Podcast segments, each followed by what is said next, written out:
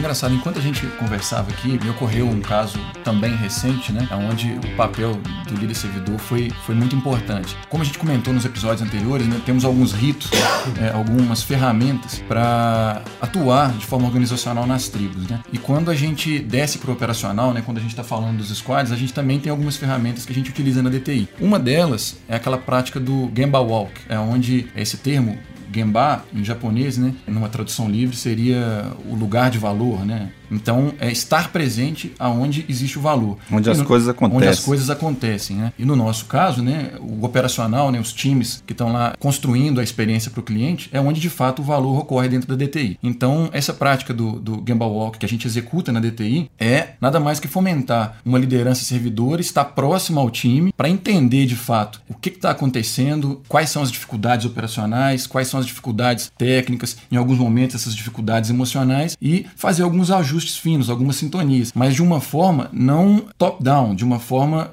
mais de sugestão, mais de aconselhamento do que de fato de decisão. E aí me lembrou desse caso, onde eu fui fazer um, um, um Walk em, em, um squad e o, o, nosso gerente, o gerente do time, né, ficou um pouco receoso, porque mesmo a DTI, a gente é, comentou, né, a gente tenta criar lá um ambiente realmente propício para autonomia, para que essas lideranças servidores emerjam, o gerente virou para mim e falou assim: Cara, eu estou um pouco preocupado com esse processo que você vai executar aqui, porque pode ser que você vá causar um distúrbio dentro do, do é. time. Porque imediatamente remeteu à liderança clássica, né? Chega lá, alguém dando, dando, dando bronca ordens, lá, dando ordem, tá tudo errado aqui. Como fazer, que isso está errado, diminuindo a moral do time. A, a equipe ficou preocupada de se essa atuação iria reduzir a moral do time, apontando erros, quando na verdade, não é absolutamente nada disso, né? Então, assim, o processo, ele tem que começar com liderança, por exemplo. Eu não poderia chegar já dizendo o que está errado, já dizendo o que fazer para melhorar, sem de fato conhecer como é o dia a dia das pessoas. Então, esse Gamble Walk é um processo que a gente realiza ao, ao longo de uma semana, uma semana e meia, e o líder servidor que está executando a Gamble Walk realmente é, é, é, no time, né?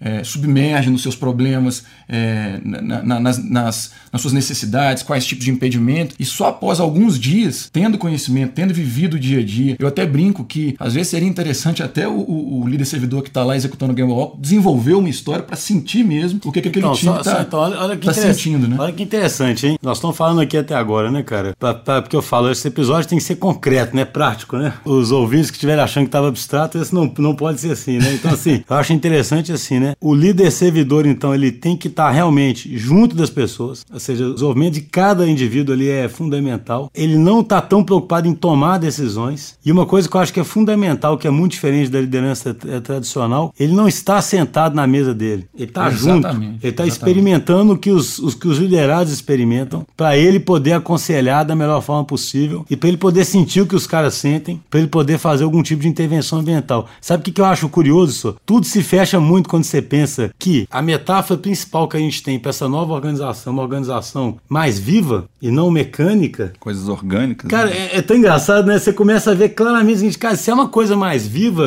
ou quer dizer então que não é estático, que não são departamentos estáticos que já foram pré-programados para fazer certas coisas, se são times multidisciplinares e que a coisa é mais viva, é claro que eu tenho que estar mais presente, aprendendo o tempo todo o que está acontecendo ali, né? Fala assim, a coisa, é, uma tem, uma, fecha com a tem uma, uma lógica danada, né? Porque o, realmente, não, se o cara enxerga a organização com uma maquininha azeitada, ele tá lá de cima azeitando a máquina, né? Assim, olhando as pecinhas azeitando. Se o cara pensa, cara, eu, eu tenho que ir lá, né? Na DT acontece exatamente isso, né? Ah, uma tribo tá patinando com alguma coisa, uma tribo tem um, um potencial enorme que a gente enxerga, a gente vai estar tá lá junto com a tribo. Exato. Mais é... alguma coisa que vocês lembram assim? Então, de... eu, não, eu, eu, queria só concluir né, o, o, caso, porque o fechamento foi, foi surpreendente para mim, né? Então, houve essa resistência inicial, né? E aí a primeira coisa que eu acho que é o que a gente está comentando aqui que um líder servidor ele deve fazer é se despir dessa manta do chefe, do decisor, né? Mas aí o, desenrolar né, do Gamble Walk nesse time foi tão positivo que ao final, quando a gente fez um rito de, de conclusão da, da Gamble Walk, é uma frase, um feedback que eu recebi foi obrigado pelo carinho com que você lidou com o time. Então assim, foi uma coisa muito marcante, não foi foi perceptível, o time percebeu que houve uma melhoria e essa melhoria ela foi orgânica, não foi baseada em apontar o dedo, em apontar sim, os erros, né? Então, essa palavra carinho realmente, você costuma dizer você não se, não se emociona muito com as coisas, mas eu confesso que essa me emocionou.